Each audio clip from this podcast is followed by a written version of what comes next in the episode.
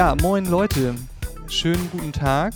Äh, willkommen zum Tinker Talk Podcast. Hm. Und äh, jetzt ist ja so ein bisschen die Frage, Julian, haben wir jetzt einen Podcast? Hi. Was ist los? Wir haben jetzt einen Podcast. Ich bin ein bisschen aufgeregt und nervös. Ähm, ja, ich freue mich allerdings sehr äh, über die Idee, Nils, und lass einfach mal ausprobieren, was das wird. Ja, das ist äh, super. Ich freue mich natürlich auch total. Und äh, wollen wir vielleicht einfach mal so grob reinsteigen und sagen, wer wir eigentlich so sind, so in einfach ein paar Sätzen. Willst du da vielleicht einfach kurz anfangen? Ja, ähm, Gerne, ich bin Julian. Ähm, so ursprünglich eigentlich komme ich aus der Informatik, habe mich dann irgendwie über Medienkonzeption und Medienkunst, äh, Kunst im öffentlichen Raum, Spiele im öffentlichen Raum äh, hochgearbeitet, bis ich jetzt in der Puppenspielabteilung äh, an der Hochschule für Schauspielkunst Ernst Busch hier in Berlin bin, in der äh, künstlerischen Werkstattlehre für digitale Technologien und ja, ich arbeite gern mit Arduinos, Mikrocontrollern im Gesamten, mit modularen Synthesizern, mit äh, ja, Coding, Technik aller Art. Ich glaube, das beschreibt so ganz gut erstmal. Ja, cool. Und ja, Uni dann sage ich vielleicht auch einfach nochmal, äh, also Entschuldigung, bitte, ja, moderiere mich doch kurz auch an. Genau, und äh, Nils, möchtest du dich auch kurz vorstellen? Das mache ich doch sehr gerne. Und zwar, ja, also wie du schon sagtest, ich bin Nils, ich bin äh, Softwareentwickler von Beruf, selbstständiger Softwareentwickler. Ich beschäftige mich hauptsächlich mit äh, Computergrafik und Audioapplikation. Aber darüber hinaus bastle ich natürlich auch sehr gerne und äh, Hobby und Beruf sind da so ein bisschen ein fließender Übergang. Ich bin auch unter, äh, also neben all den Sachen bin ich auch Mitglied in einem Makerspace hier in Hamburg. Also ich sitze hier in Hamburg. Und da beschäftigen wir uns momentan gerade hauptsächlich in einer wöchentlichen Veranstaltung mit Retro-Computing. Das heißt, da sind dann alte Rechner, alte Spielekonsolen Thema. Wir reparieren die, bauen kleine Gadgets dazu. So, das ist gerade hauptsächlich mein Thema und ja, ich habe mir da einen C64er äh, schenken lassen und ja, darum drehen sich bei mir gerade relativ viele Projekte. Aber ich glaube, ich würde auch hier so ein bisschen vielleicht eher so mal ein kleines Softwareprojekt mit, mit einbringen, aber natürlich auch gerne alles, was mit Hardware-Spielereien zu tun hat, äh, Mikrocontroller-Geschichten, Arduino und so weiter und so fort. Ähm, ja, ich glaube, das beschreibt das so von meiner Seite auch ganz gut. Und Julian, da hätte ich direkt noch mal eine Frage, einfach mhm. so von dem, von dem Hintergrund, diese, ich meine, wir nennen jetzt unseren Podcast Tinker Talk.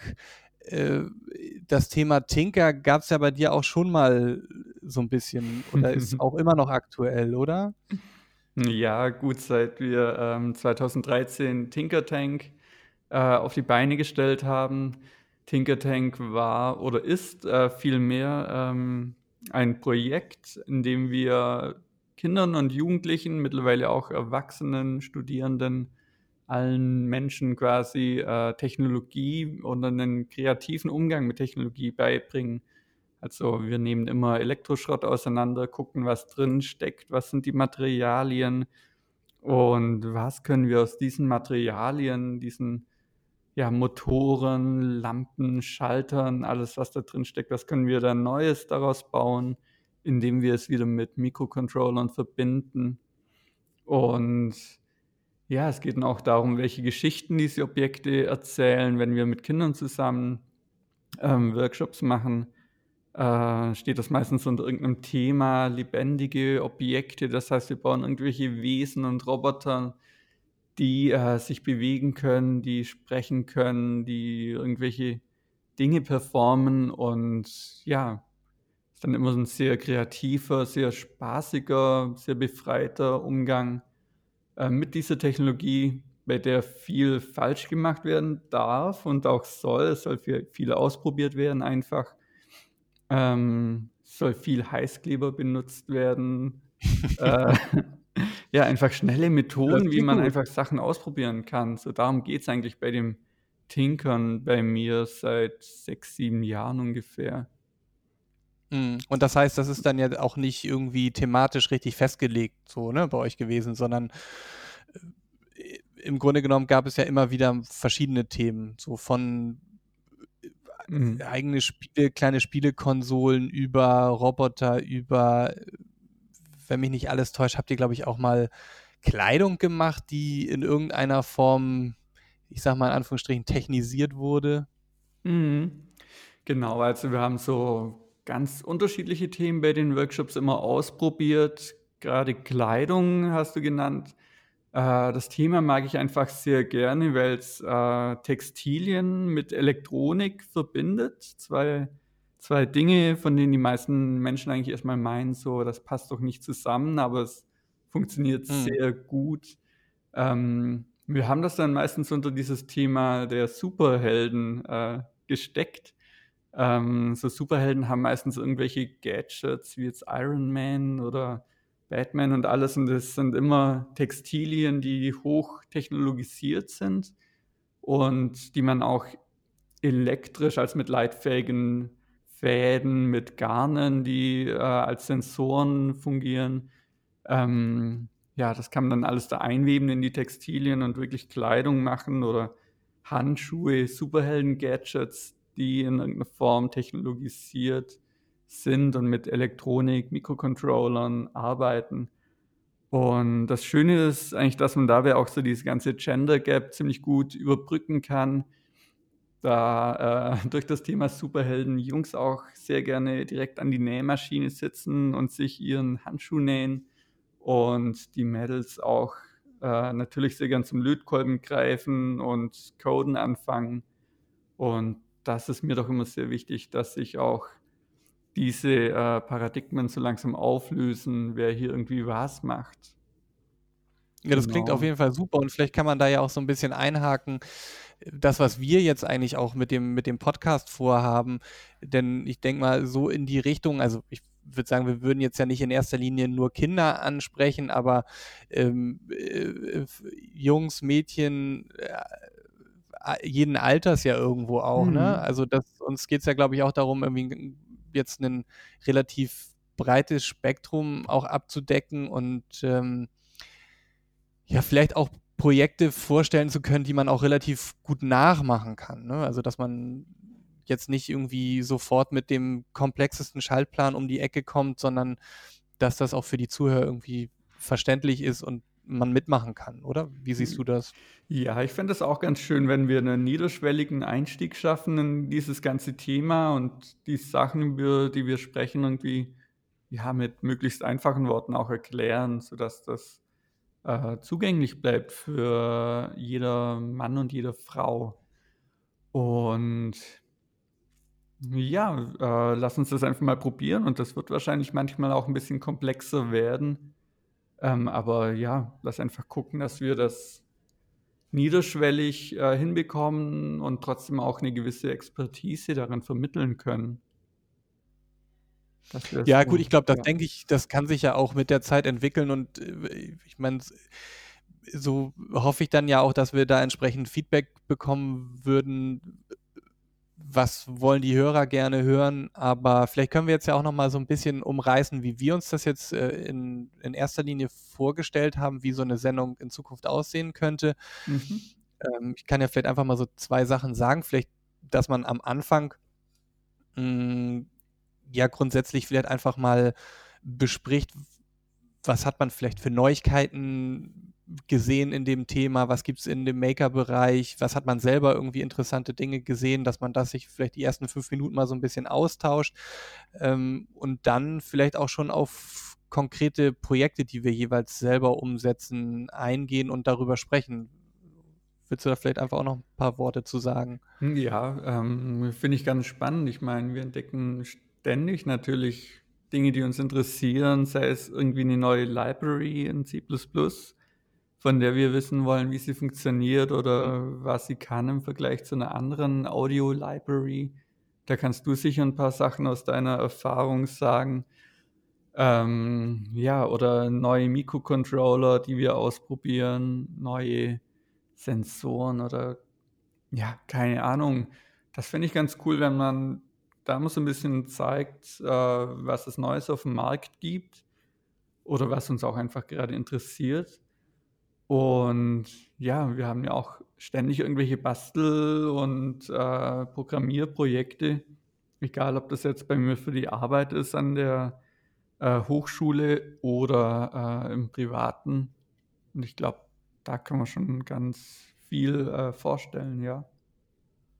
Also, was was also ja, das das finde ich super und und was mir, glaube ich, auch sehr am Herzen liegen würde, ist, damit eben auch Leute das relativ gut nachvollziehen können und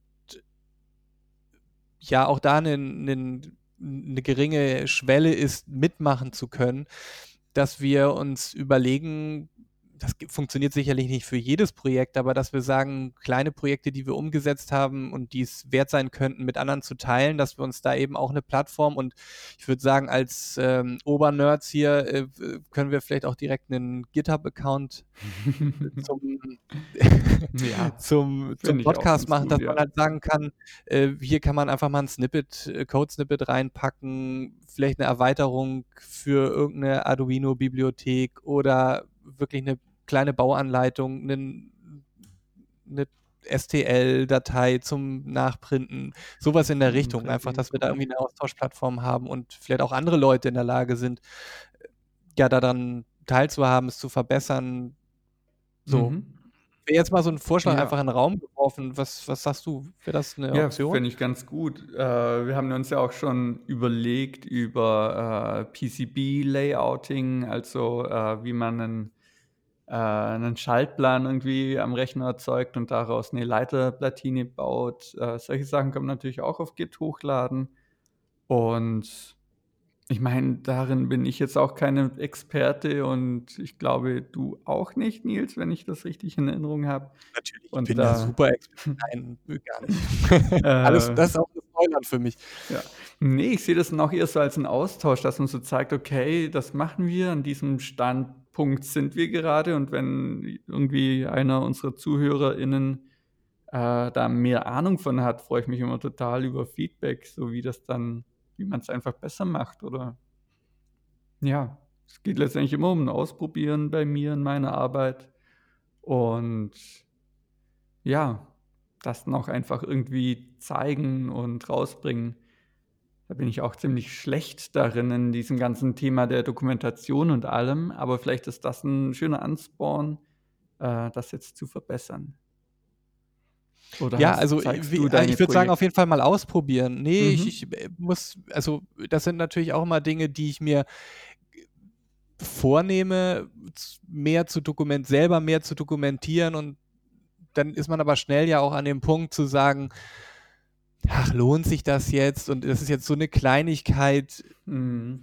äh, das jetzt zu veröffentlichen. Aber ich glaube, das ist so, wenn man auch wirklich 'nen Projekt hat und da so 'n gewisses Commitment auch eingeht, dann fällt einem das auch viel leichter zu sagen: „N na ja, gut, das stelle ich jetzt hier einfach mal rein und das ist jetzt auch nicht zwingend irgendwas, was jetzt ganz groß werden muss oder so, sondern es ist einfach nur mal nach draußen gestellt und jeder hat die Möglichkeit, sich das anzugucken, Verbesserungsvorschläge zu machen oder es einfach nur so zu nutzen, wie's wie's grad da ist.“ Also, ich glaube, das ist auf jeden Fall da können wir alle dran lernen, würde Ja, würde ich jetzt mal so ja. behaupten. Ja, ich denke auch, dass das so ja, dass wir das so einfach probieren können.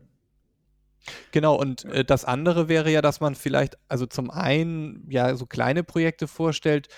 Bei mir ist es so, ich habe dann ja auch immer noch mal das ein oder andere etwas größere Projekt. Also, grade läuft bei mir noch so 'n bisschen das Gebastel mit dem Teensy mit der Teensy-Plattform zusammen mit Audiobasteleien. Das geht bei mir dann aber auch immer nur so Schritt für Schritt voran und vielleicht können wir das ja auch so als Plattform nehmen und da dann nicht zu sagen: „Okay, Leute, hier ist jetzt das fertige Projekt. Guckt euch das an, nutzt es, macht damit, was ihr wollt“, so, sondern eher auch einfach die Entwicklung 'n bisschen zu begleiten, ne? Und vielleicht irgendwie Teilaspekte rauszuziehen und zu sagen: „Okay, gut, ich habe jetzt hier in dem Rahmen von dem Projekt 'ne Displaysteuerung gemacht äh, Mhm. Ansteuerung gemacht oder ich habe“ eine 3D-Software verwendet, um mir einen Case dafür zu bauen, so, ne? Also, dass man das jetzt auch nicht jetzt wirklich irgendwie eine Sendung, ganz großes Projekt und dann war es das, sondern dass man das vielleicht auch einfach irgendwie mal fünf Minuten drüber spricht, das hat sich ein bisschen was getan. Ja. Und äh, das einfach mal so in die Runde wirft. Das Ja. stelle ich mir eigentlich so ganz gut vor. So, denn sonst ist ja, ist man ja auch total überfordert mit so einem großen Projekt. Ja, ich habe ja auch immer meistens mehrere Projekte irgendwie parallel am Laufen und ja, wie es bei Hobbys natürlich auch so ist, arbeitet man dann das eine Mal an dem einen ein bisschen mehr und dann wieder an dem anderen. Und diese Zwischenstände kann man ja ganz gut äh, zeigen oder darüber sprechen, wieso es gerade hakt, äh, wieso man auch gerade nicht weiterkommt. Ähm, was sind denn gerade so deine Projekte, Nils? Wir können ja mal so ein bisschen darüber sprechen, was uns gerade generell so bewegt. Ja, äh, also ich glaube, ich hatte jetzt zwei schon so grob angerissen.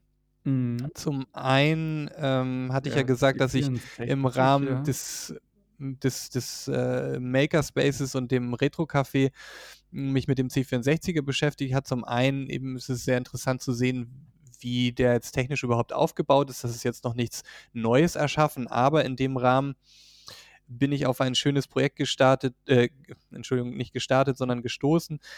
Mm, Und da hat sich jemand überlegt, wie er mit einem, mit Hilfe der Raspberry Pi Plattform einen C64 Floppy Emulator baut. So, und den habe ich dann diese, diese Hardware-Anleitung und die Software habe ich dann mal auf einem Breadboard prototypisch umgesetzt und äh, habe sie dann an C64 angeschlossen. Das funktionierte tatsächlich so. Und davon ausgehend äh, biegen für mich jetzt davon wieder so Teilprojekte ab, wie du schon sagtest, mit Mhm. PCB-Entwurf, damit ich diese Schaltung eben vom Breadboard auf, einen, auf eine eigene Platine bringen kann. Damit würde ich mich gerne beschäftigen und auf der anderen Seite eben auch, wie baue ich dafür einen, ähm, einen Gehäuse zum Beispiel. So, das wären Themen, die, die ich jetzt hier auch mit reinbringen würde. Ja. Den? Floppy-Emulator, den Achso, äh, ganz kurz, äh, den musst du mir Ja. nochmal erklären. Das heißt, du hast kein Floppy-Laufwerk, also so Schwabbeldisk-Laufwerk hast du nicht, sondern das Raspberry Pi gibt vor, dieses Laufwerk zu sein. Ganz genau, das Oder? wird, also im Ja. Grunde genommen, ja, also das ist im Grunde genommen ist es halt ein kompletter Emulator, der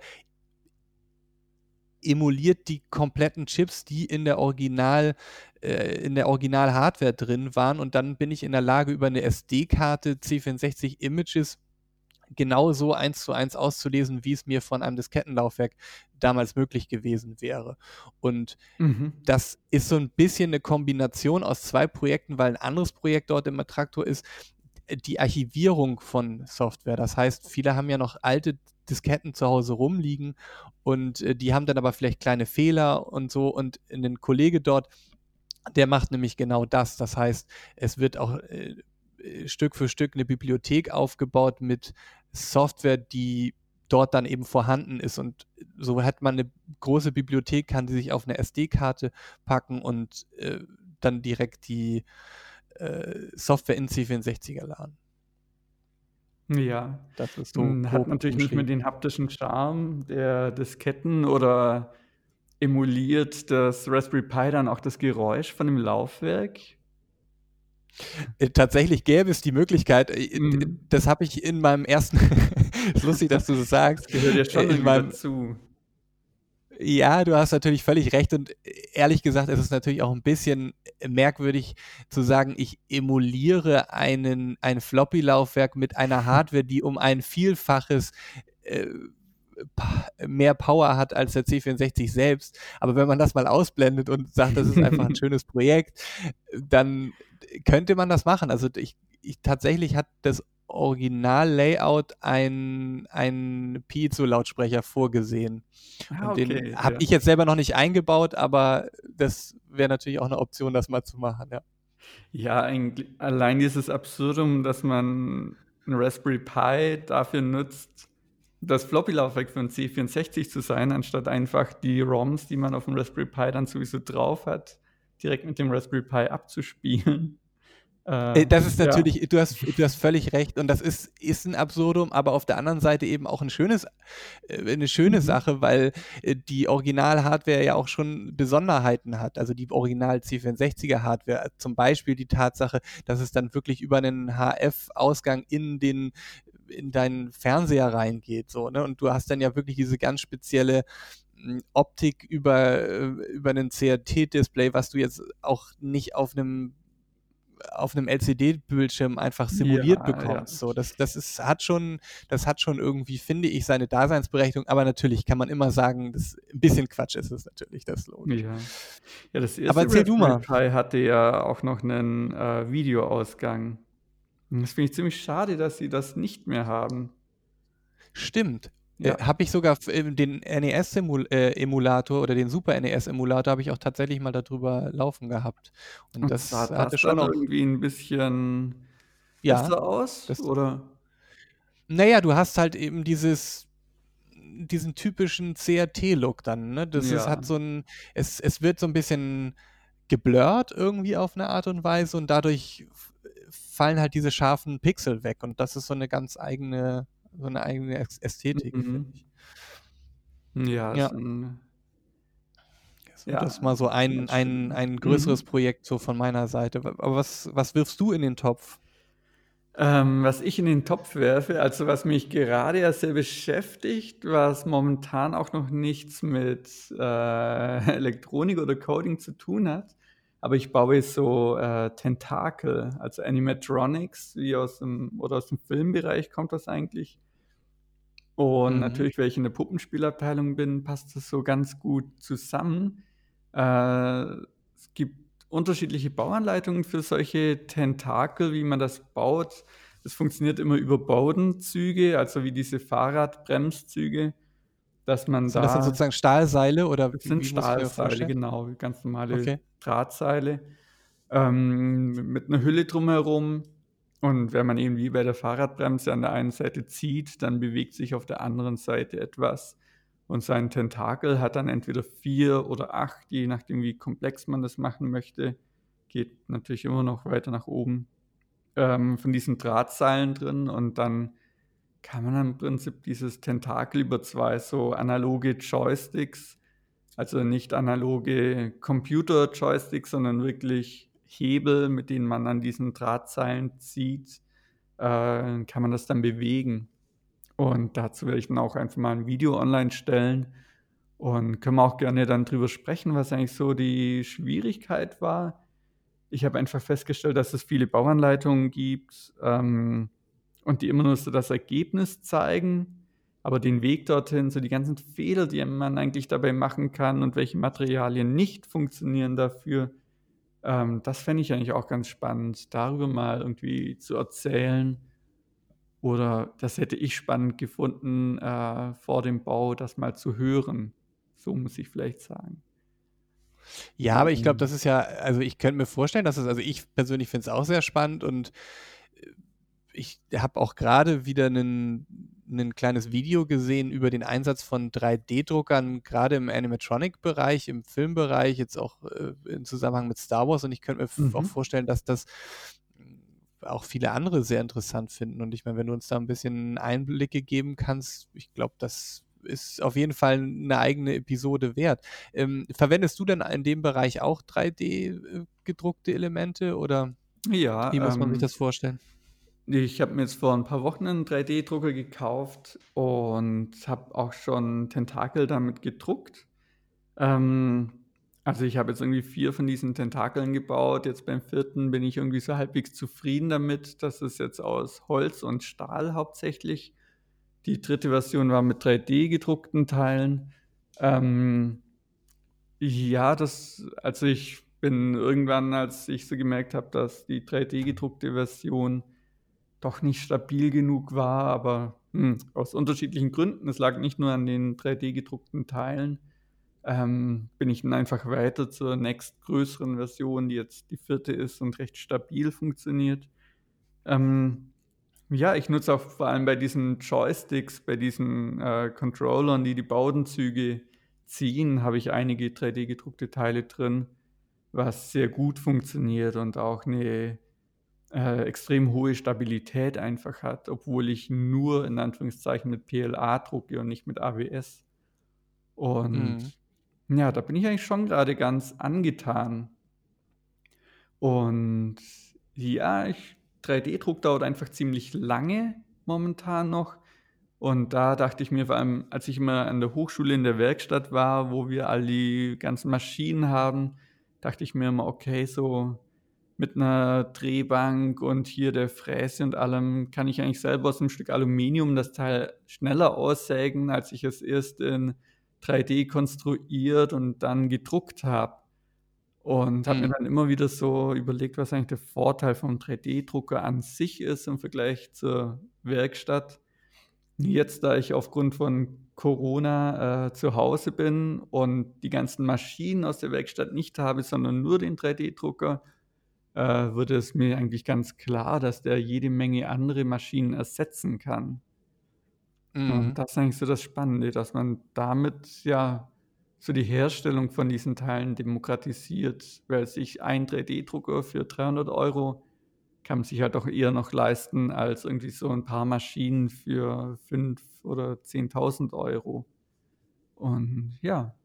Ich habe jetzt keinen 3D-Drucker, aber ja, das ist halt 'ne Sache, d grade in diesen Zeiten lieb liebäugelt man schon mit mit so 'ner Anschaffung, weil's weil's doch einfach, ja, so diese dieser ich kann mich hinsetzen, ich kann was konstruieren, ich kann mir überlegen ja, also alleine in den Zeiten ich hatte dir ja auch mal 'nen Link geschickt, das können wir auch noch mal in die Shownotes packen, was ich auch so erstaunlich finde, dass jetzt grade in in Italien, wo wirklich ja wegen Corona auch in den Krankenhäusern Situationen waren, keine keine Atemmasken mehr gab und Mhm. dann wirklich aus, äh, Tauchermasken von Decathlon zu im Zusammenhang mit 3D gedruckten Teilen wirklich dann Atem äh, Beatmungsmasken gebaut wurden, so.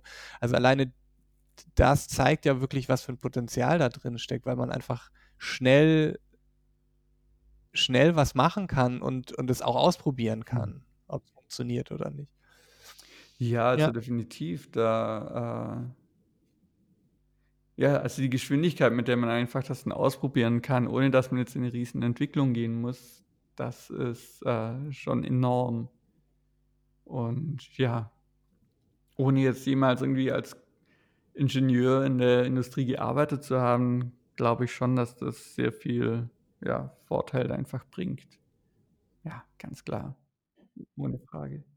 Die die Bandbreite, was was wirklich ja, die Leute erstellen, so und ob's halt Mhm. irgendwie ihre Lieblings also ob's ob's die Lieblingsfigu Comicfiguren sind, die sie dann als 3D-Druck kreieren oder Gehäuse für 'n Raspberry, es ist ja wirklich echt von bis alles dabei, ne? Ja. Hast du irgendwie so ein Highlight 3D-Druckprojekt, wo du sagst so: „Wow, das ist richtig krass?“ Also, ich müsste jetzt grad selber, äh, erst mal überlegen und bisschen suchen. Ne, also es sind tatsächlich grade, wenn ich 'n Highlight also wirklich, weil's mich s unheimlich beeindruckt hat, äh, ist wirklich dieses diese medizinischen Sachen, die jetzt grade in der Not aufkommen, also Beatmungsgeräte, die per 3D-Druck zum Großteil hergestellt werden können und ja, Masken. So, das ist so das eine, das ist wirklich, was mich was mich beeindruckt, weil das total Sinn macht auf einmal. Das ist ja nicht nur Hobby, sondern das ist lebenswichtig in dem Fall. Aber für mich finde ich einfach die Vorstellung jetzt gar nicht, dass ich sage, es gibt jetzt ein Projekt, da zeige ich drauf und sage, das ist das Wahnsinnsprojekt, sondern mehr die Vorstellung, ich bin in der Lage, 'nen Projekt zu machen und kann nicht nur 'ne Platine machen, kann sie selber bestücken, kann die Software selber schreiben, sondern ich kann auch noch 'n Gehäuse designen, von dem Mhm. ich der Meinung bin, dass es besonders gut für den Zweck geeignet ist. So, das ist, glaube ich, das, Ja. was mich am am meisten daran fasziniert. Ja, und da gibt's ja auf Softwareseite auch ganz tolle Entwicklungen. Äh, ich arbeite viel mit Fusion 360 für diese ganze CAD-Datenerstellung und das, äh, eben auch von Autodesk Eagle, dieses PCB-Programm ist da mittlerweile integriert. Das heißt, man arbeitet eigentlich mit beidem, äh, parallel fast schon. Diese Erstellung von den Platinen, dass die so 100 % ins Gehäuse reinpassen. Und ja, da kann man mittlerweile ganz, äh, elegante, hm, Wege finden, wie man das irgendwie fusioniert, das Elektronische mit dem Mechanischen und auch mit dem Gehäuse. Und das ist schon ganz spannend, ja. Wäre auch 'ne extra Episode, würde ich sagen. Ja, ich denke auch. Also, da können wir können wir ja auch wahnsinnig ja, können wir wahnsinnig variieren ja auch mit den Themen und und, äh, vielleicht einfach mal 'ne Episode nehmen und die komplett dann einem Thema widmen. Hm, was ich jetzt noch mal ganz kurz ansprechen wollte, wir sind jetzt auch schon ungefähr bei bei 'ner Mhm. halben Stunde, äh, so von dem, was kann in Zukunft kommen.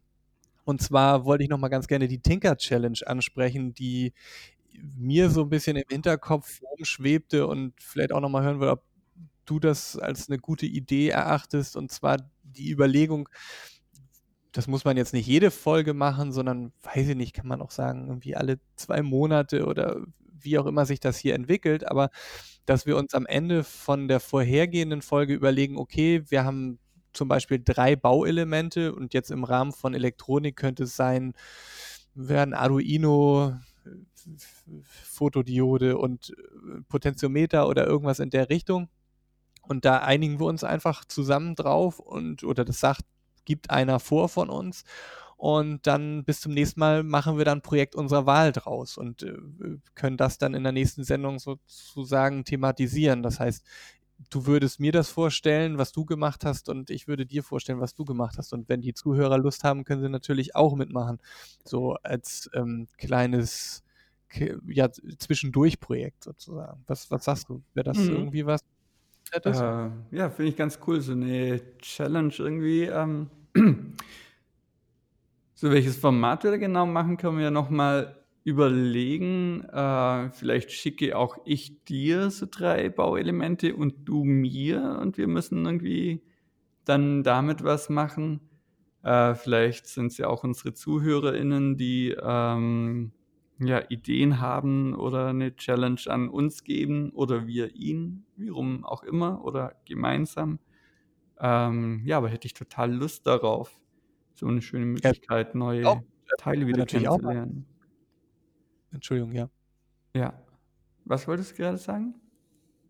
Äh, ging jetzt bisschen durcheinander, ja, sorry. Ja. Ne, ich wollte eigentlich nur sagen, dass ich das auch gut finde zu sagen: „Okay, dann, äh, überlegen wir unterschiedliche Sachen oder hören einfach mal in in die Community, sofer sofern sie dann da ist, ähm, äh, Moment, was ich da für Ideen wenn du ganz leise bist, hörst du sie. Oh ja, jetzt Ja, ich sie. da da sind sie. Die Community hat äh, ich bin gespannt, was sich da so alles entwickelt. Ja, hast du noch irgendwie was, äh, Ja. was du loswerden willst direkt hier in der 1. beziehungsweise ja eher 0. Folge? Ja, du, ich glaube, jetzt sind wir schon über 'ner halben Stunde. Jetzt ist gut und, äh, lass einfach wie wie regelmäßig machen wir das eigentlich? Ist das wöchentlich? Ist das einmal im Monat? Machen wir das jeden Morgen zum Aufwachen oder wie hast du dir das vorgestellt? Wir machen jetzt einfach täglich 'n Podcast. Äh, ne, ich würde sagen, das ist 'n bisschen übertrieben, aber, äh, also, ich vom Gefühl her hätte ich gesagt, vierzehntägig Mhm. Wäre, glaube ich, 'nen ganz verträgliches Maß, aber ich würde auch da sagen, das können wir auch so 'n bisschen äh, ich glaube, wir müssen einfach sehen, was können wir selber leisten, also, ne? Ja, Also ja. Ja, vierzehntägig klingt, glaube ich, erst mal ganz gut.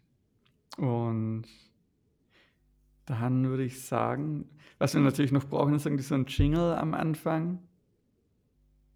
Äh, Ja. und am Ende natürlich, um den einzuleiten und Ja, den singen wir den singen wir jetzt ein. Das darfst du machen.